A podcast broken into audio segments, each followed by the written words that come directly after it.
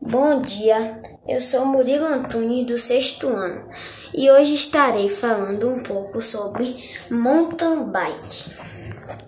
As práticas corporais de aventura são diferentes de outras modalidades esportivas, porque estão relacionadas, relacionados a um maior grau de risco e adrenalina. Requer muito esforço físico do praticante.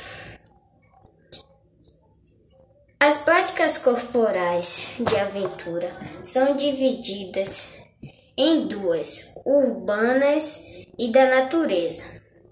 As práticas corporais de aventura na natureza são normalmente feitas em ambiente natural, de modo que haja uma interação o participante com a natureza.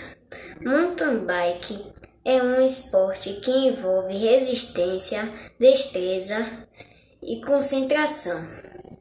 É praticado em estradas de terra, trilhas de montanhas e até dentro de parques.